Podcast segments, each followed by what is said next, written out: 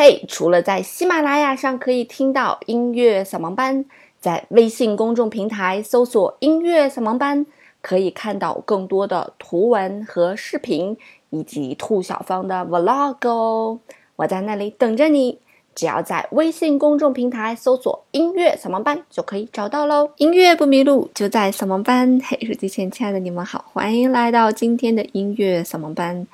在节目开始前呢，依旧是做一个广告。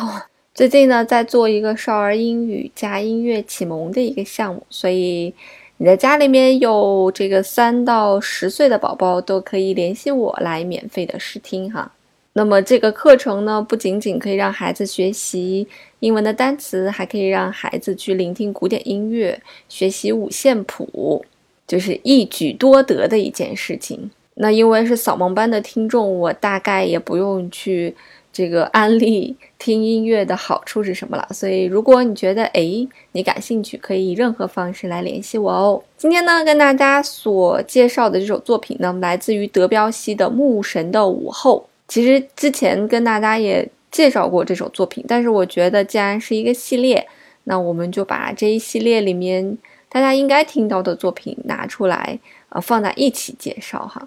那么《牧神的午后》呢，来自于法国非常非常著名的作曲家德彪西所创作的作品。这部作品呢，被誉为是印象主义音乐的经典作品。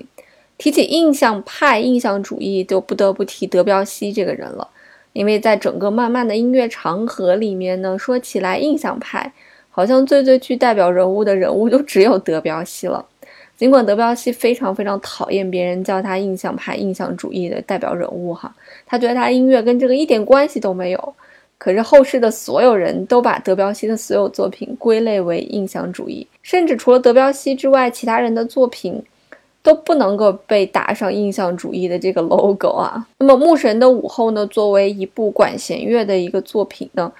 这个充分的运用了管弦乐作品当中的器乐乐器声音的美好。来传递了这个印象派不一样的一种音乐的风格。我们先来简单的介绍一下《牧神的午后》吧。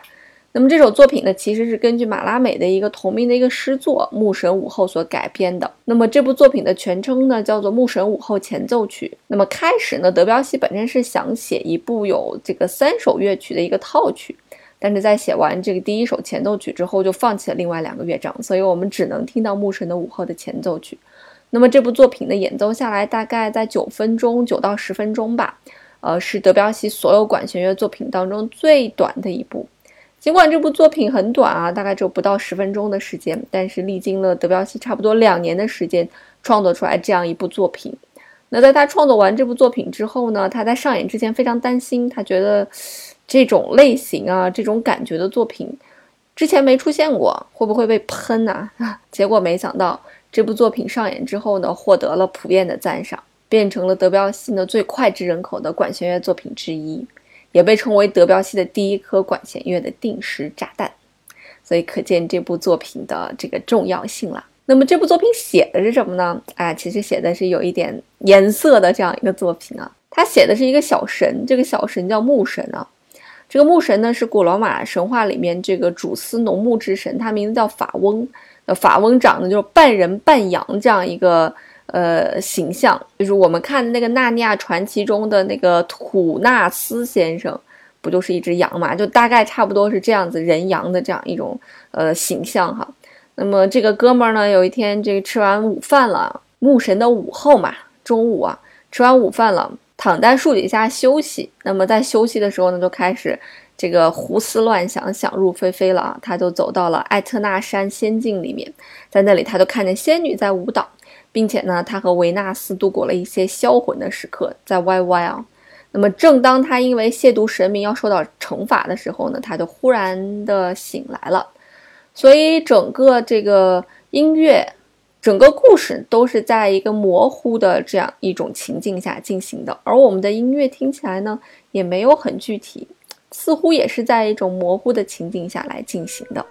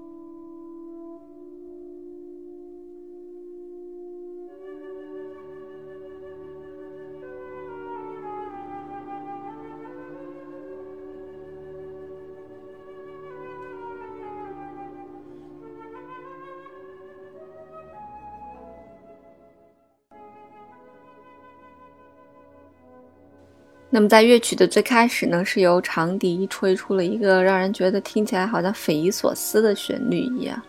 慢慢的就要进入到这个歪歪的段落了啊。如果你之前是听惯了肖邦，听惯了莫扎特，哎，你再来听这样的音乐的时候，你可能会觉得什么东西有一些怪怪的。那也有人讲呢，说从德彪西的这首作品开始，就揭开了我们现代音乐的一个序幕哈，因为它听起来和我们之前听到的莫扎特、肖邦、贝多芬，感觉就是哪里不一样，好像就是不一样。那么我们之前也讲过，说德彪西所运用的这个音阶和我们。之前听的所有这个人运用的音阶是不一样的，就是音和音之间的组成是不一样的。他用的这个东西叫做全音阶，哒哒哒哒哒哒。就你听这个音阶就感觉有一点怪。是什么叫做全音阶呢？我们原先这个听到的音阶，它的这个音和音之间的距离有全音有半音嘛？你就看那个键盘咪和发之间它是没有黑键的，西和刀之间它也是没有黑键的。那没有黑键就证明这两个音的距离是近的，所以在我们唱歌的时候，唱发和西的时候，有时候也唱不准，就是因为其他的音之间都有一个黑键，它们的距离，比方说是一百，那么咪和发之间的距离呢，它就会少，可能就只到了六十，那西刀的距离也只是六十，嗯，那么哆来距离是一百，西刀距离是六十，所以你在唱的时候就容易唱不准。那什么叫做全音阶呢？全音阶的意思就是我每个音每个音之间它的距离全部都是一百。所以它就没有那种让你听起来特别有变化的感觉，它听起来都非常的中庸。包括我们中国的这种五声调式，我们听的很多这个非常具有民族特点的这种音乐，它也听起来比较中庸。嗯，那就是为什么说德彪西的音乐和东方的音乐有一些相似，因为他们运用的音阶上面有很多相似的地方。呃，就是这种呃。距离全部都是一百的，而不是距离一会儿一百一会儿六十的这样子的一个音阶。那么简单来理解，就可以这样子去理解哈。其实一耳朵就能听出来音乐不一样的一个非常重要的一个因素就是音阶了。如果音阶不一样，音与音之间的组成的结构不一样，一听给人的感觉就不一样。嗯，大调、小调、全音阶、五声音阶，这一听就会给你一个非常直观的不一样的感觉。所以这个全音阶等于是德彪西的一个发明创造吧。但是这个全音阶，它听起来又没有太多的变化性，它都是这种这样一种感觉，所以别人在写出来的作品的感觉也是，以及写出来也是德彪西的这种感觉，他不可能逃出这个框架了，因为他这个音阶的变化太少了，他不管从哪个音起始，从刀起始，从 re 起始，他这个音阶的变化就就是没有变化。因为它音和音之间的距离都是一样的嘛，所以它就没有变化。那由于它音与音之间的距离都是一样的，所以它也就没有太多的变化了。所以德彪西的作品听起来，它的风格非常的统一，都是这样一种风格。我觉得也就是因为这样一个全音阶的一个限制，所以才导致了没有更多的人涌入到印象派，那么也导致了这个，呃，德彪西变成了这种派别的唯一一个具有代表性的人物。印象派在绘画里面是非常重要的哈，从莫奈的日出开始，那么就揭开了印象派的这样一个序幕。那么印象派在绘画当中的变化形式是要比音乐丰富太多太多太多，因为本身印象这个东西听起来就很具有绘画的特点，而音乐怎么样去印象呢？感觉每一首音乐都很印象啊，但是德彪西的这个印象让你感觉就是更印象一些，它更不具体一些。它更飘渺一些，和它的这个音阶构成是非常有关系的。那除此之外，很多这个印象派的管弦乐的作品，比方说像这一首作品，它听起来要比它单乐器，比方说像钢琴这种作品，听起来更具有印象派的感觉。呃，我觉得很大的一部分原因是由于乐器的一个选择吧。因为在印象派，尤其是在这首作品里面，我们听到的大多数都是木管组的乐器，比方说长笛啊、双簧管啊、单簧管啊啊之类这些乐器啊，只有一个铜管组乐器就是圆号。那么像长笛、双簧管、单簧管这些乐器，总给人一种非常优雅的一种感觉哈。它不像铜管组的乐器，比方说什么号啊、小号、圆号、大号啊，给你一种呃好像行进的这种感觉，好像军队要来的这种感觉。所以在整个的音乐的体系当中呢，并没有太多的铜管组的进入，大多数都是木管组，非常柔和的这种音色。那么加上弦乐的这种铺垫，给你一种就是朦胧的感觉。如果音符一个都不变，把所有的乐器都改成了铜管组的乐器，改成小号，这种音乐让你听起来就不会有这么印象派了。我们常说说女孩子你就去学这个长笛单簧管、双簧管就好了。女孩子你说吹一个圆号，这种感觉就不太符合。所以印象派也是这样，就是因为木管组的声音的这种呃圆润的、包容的这种感觉，让印象派的管弦乐作品听起来更具印象派的感觉了。那我小时候是很晚才接触到印象派的作品的，大概是都上到五年级。快要考九级的时候才接触到印象派的作品，当时我的老师也没有跟我去讲哈，那因为从小弹就弹莫扎特、贝多芬嘛，所以突然开始弹印象派的作品，就忽然觉得好奇怪啊，觉得这个音乐听起来很奇怪，就是没有听过，没有听顺耳。但现在慢慢的接触的音乐类型越来越多哈，再反过来听这种音乐，就就觉得哎，它是真的会有自己的特点存在的。所以，如果你是一直在听音乐的话，我是觉得印象派的这个整个的类别当中的很多音乐都值得去一听，因为它和其他的音乐真的是听起来是不一样，就是完全不一样。你一听你就感觉到它是不一样的音乐。虽然我们也曾经讲过一个人叫勋伯格，讲过他的十二音体系，我们后面可能还会讲，就大多数人都听不惯啊，很多人都觉得很难听。我现目前还是觉得很难听，我也不去听这种音乐。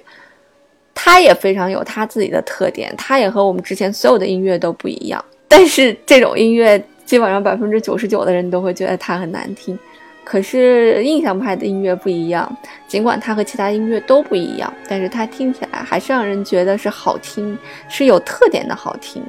而不是那种听起来让人觉得就是不好听的那种有特点的音乐哈。大多数人在听音乐的时候，还是要寻求好听。只有这个最专业从事音乐的人，他们可能需要在里面找一些特点，找一些不一样的东西出来。所以他可能会听更多更多的音乐类型，更去对音乐类型和音乐更去包容一些。但是我觉得，对于大多数人来讲，并不需要说对音乐去包容它，就不好听就不听呗，这么难听我干嘛还要听？音响派属于他的这种长相，尽管不是我们这个时代所想的那种美女，小脸儿、大眼睛、高鼻梁这种，他可能眼睛很小啊，鼻子很塌呀，嘴巴扁扁的，脸也也就不好看，脸型不好看。但是它就组合在一起，就让人觉得这个美女还挺有特点，看着看着也觉得也蛮好看的，甚至有人还想整成这样子，就是这种样子，就是这样一个感觉了。好了，今天给大家来介绍了印象派里面非常具有代表性的一首管弦乐作品哈，希望如果大家感兴趣呢，可以搜更多的印象派的作品来听。那么在节目的最后，算是一个小抱怨吧，就是因为我的粉丝群里面经常会进一些人嘛。这个一群已经满了，现在只能进二群了。然后有人进来就打自己节目的广告，我真的是很醉。就是，就是你要打广告，你起码要跟我说一声，或者跟我的管理员讲一声要打广告，不要上来就这样生硬的打广告。而且有的时候打广告还说我听月月的节目，然后怎么我也有节目，怎怎怎怎样。呃，反正我个人觉得可能不太妥啊。我是觉得你要是来这里打广告，你就不要来了。反正你进来，我也会把你踢走的。好啦，音乐不迷路就在扫盲班啦。我们下周再见喽，拜拜。